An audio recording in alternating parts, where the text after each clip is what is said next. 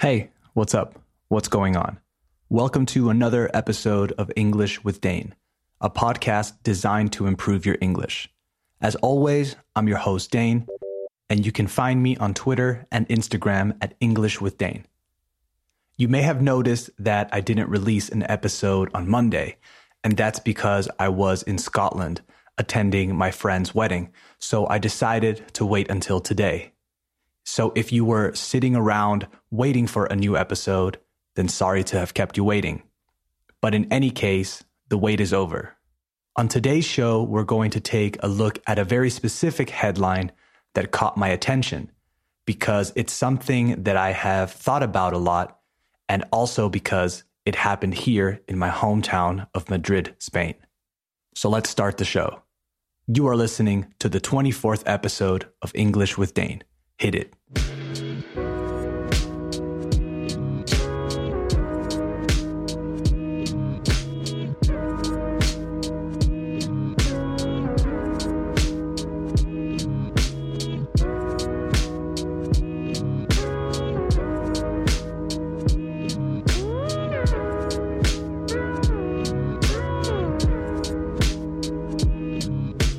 All right, we have officially started the show. So let's start by reading the headline in question. It's from elpais.com. My Spanish listeners will be familiar with this publication, but for the rest of you, it's one of the leading newspapers here in Spain. El País literally translates to the country, by the way. I normally visit their website every morning while I have some coffee, and today I saw this headline that grabbed my attention. The headline reads Complaint claims abusive conditions for dolphins at Madrid Zoo. Quick vocabulary check. A complaint is a statement that something is unsatisfactory or unacceptable. So if you go to a restaurant and they treat you in a rude way, in an unsatisfactory way, you leave a complaint, una queja in Spanish. And to claim means to say that something is the case, typically without providing evidence. So there was a complaint that said or claimed that the conditions for the dolphins at the Madrid Zoo aquarium were abusive. Now, this headline caught my attention or grabbed my attention for two different reasons. The first one is because a few people I know put up some photos, subieron unas fotos, on Instagram about their trip to the zoo recently. The pictures showed different animals, showed giraffes, zebras, and dolphins. Now, I used to really like the zoo when I was younger. Who wouldn't?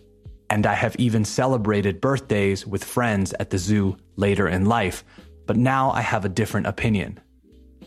I understand that there are different schools of thought or different ways to think about it, but I think that in the last five years or so, maybe more, I have done a full 180.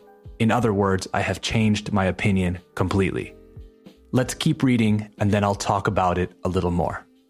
So I'll read the headline again, and this time with the subheadline Complaint claims abusive conditions for dolphins at Madrid Zoo.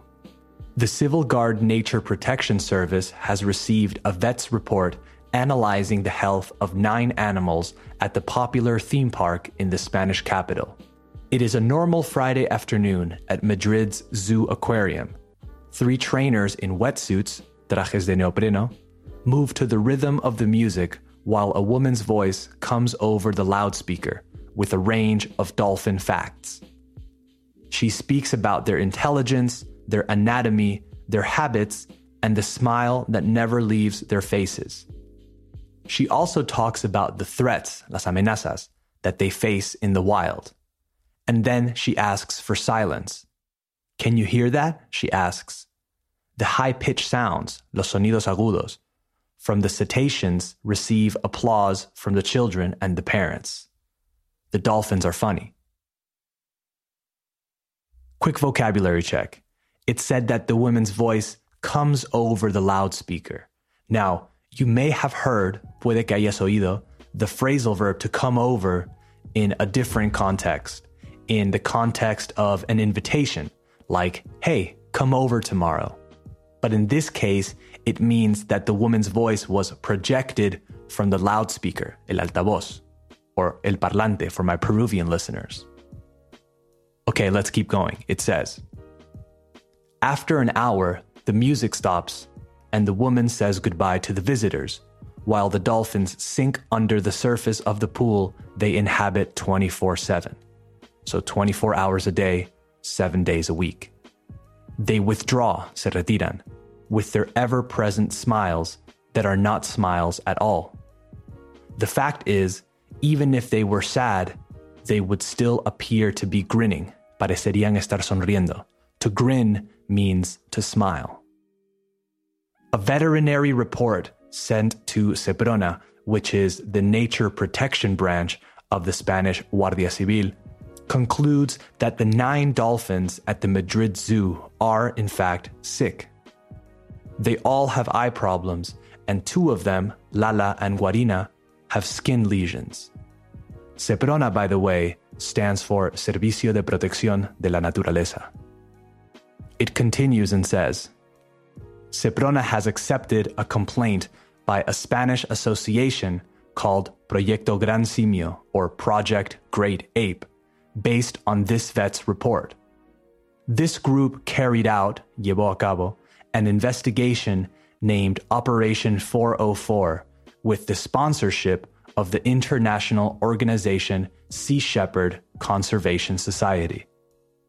The investigation focused on the consequences of keeping animals in captivity, with the Madrid dolphins being a case in point or an example. Pedro Pozas, the executive director of Proyecto Gran Simio, gave photos to the law enforcement service together with a video and a summary of conclusions by the vet Agustin Gonzalez, who is an expert in wild marine animals with 15 years of experience working with dolphins in the Canary Islands. Pedro Pozas said, I saw the vet's report and my heart sank. So we decided to file a formal complaint as representatives of an animal welfare organization. The vet's report, Informe, concluded that the nine bottlenose dolphins are sick as a consequence of being kept in captivity. Although the main focus is on two named Lala and Guarina, all of them have eye problems, probably due to, debido a, constant contact with chlorine, while the two mentioned above, Lala and Guarina, also have skin conditions. Pozas said, In the photos, you can clearly see that one has her whole body covered by an ulcerous dermatological condition that shows up, que aparece, in the form of craters, cráteres. The lesions go from the head to the back and as far as, tan lejos como, the tail. They measure several centimeters in diameter and are in different phases of development from inflammation, swelling, and lumps to deep ulcers. Before I talk more about this, another quick vocabulary check. Swelling is the accumulation of fluid that makes a part of your body grow, right? Hinchazón in Spanish. And lumps are bultos, things that grow on your body without a regular shape. So these dolphins have several problems eye problems from the chlorine, and some of them have inflammation, swelling, lumps, and deep ulcers all along their bodies. Last part. The findings have reignited, han vuelto a encender, the debate on whether or not it is ethical to breed animals in the captivity of a swimming pool when their natural habitat is the open sea. To breed means to put animals together so they have babies, aparear. Then it says, as far as the Animal Welfare Association is concerned, it is abuse. But managers at the Madrid Zoo Aquarium believe the allegations are unjust and that the educational, conservationist, and research aspects of their work have not been taken into account. The article continues but we don't have the time to read the whole thing. If you want to read it entirely, you can find it on elpais.com. That's E L P A I S dot com. Okay, I want to say a few things about this. Saying that keeping dolphins in captivity has educational benefits, I think is pretty ridiculous. I don't need to see a dolphin jumping through hoops, aros, to learn about them. I don't need to see them swimming around in circles in a tiny swimming pool going crazy to learn about them. That argument is not a good one to make. I think you can learn much, much more about dolphins from documentaries and books. You go to the zoo because you want to see them and you want to see them do tricks, and because seeing a dolphin in real life is cool. And that's why they have them. They are an attraction. They generate money for the zoo. It's not about teaching people. They give you some facts about dolphins, sure, but I don't think that means anything. You can find facts about dolphins anywhere. Nobody needs to see a dolphin to know how much they weigh or to know about their family structures. It's a convenient thing to say, but I think they know it's dishonest. I have had arguments with people about this, saying that the zoo raises awareness for dolphins. But again, I think it's just a convenient way to justify the monetary benefits, let's say, of keeping dolphins as prisoners, essentially.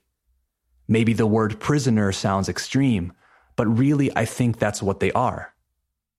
Dolphins in the wild swim over 100 kilometers a day and have groups or pods of around 80 different individuals.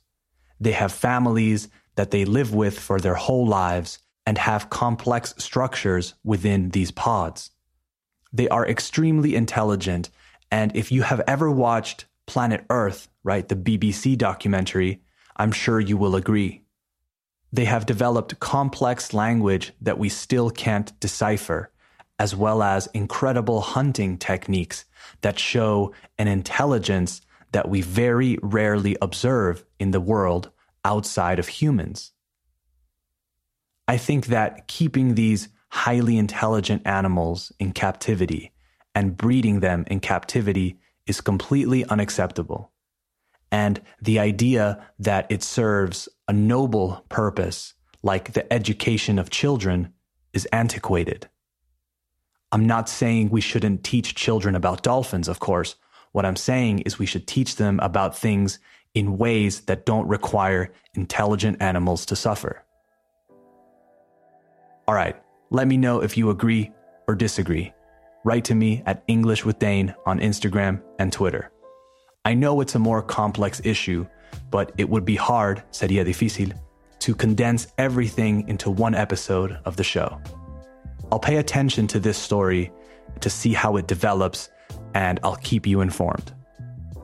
I want to end this episode with a Netflix recommendation. Watch a documentary called Blackfish. It will really change your mind. It's about SeaWorld, the theme parks that are famous for their whale shows. They had a whale called Shamu, which I'm sure you've heard of. The documentary shows what happens behind the scenes, how they get the whales, how they treat the whales, and what happens to the whales when they are kept in captivity. It's a really eye opening documentary, and I highly recommend it. Okay, that's the show for today. Don't forget to subscribe on Apple Podcasts, Spotify, iVoox, YouTube, or wherever you listen to the show. And if you're listening on Apple Podcasts, the best way to support the show is to leave a five star rating and a review. All right, talk soon. Bye bye.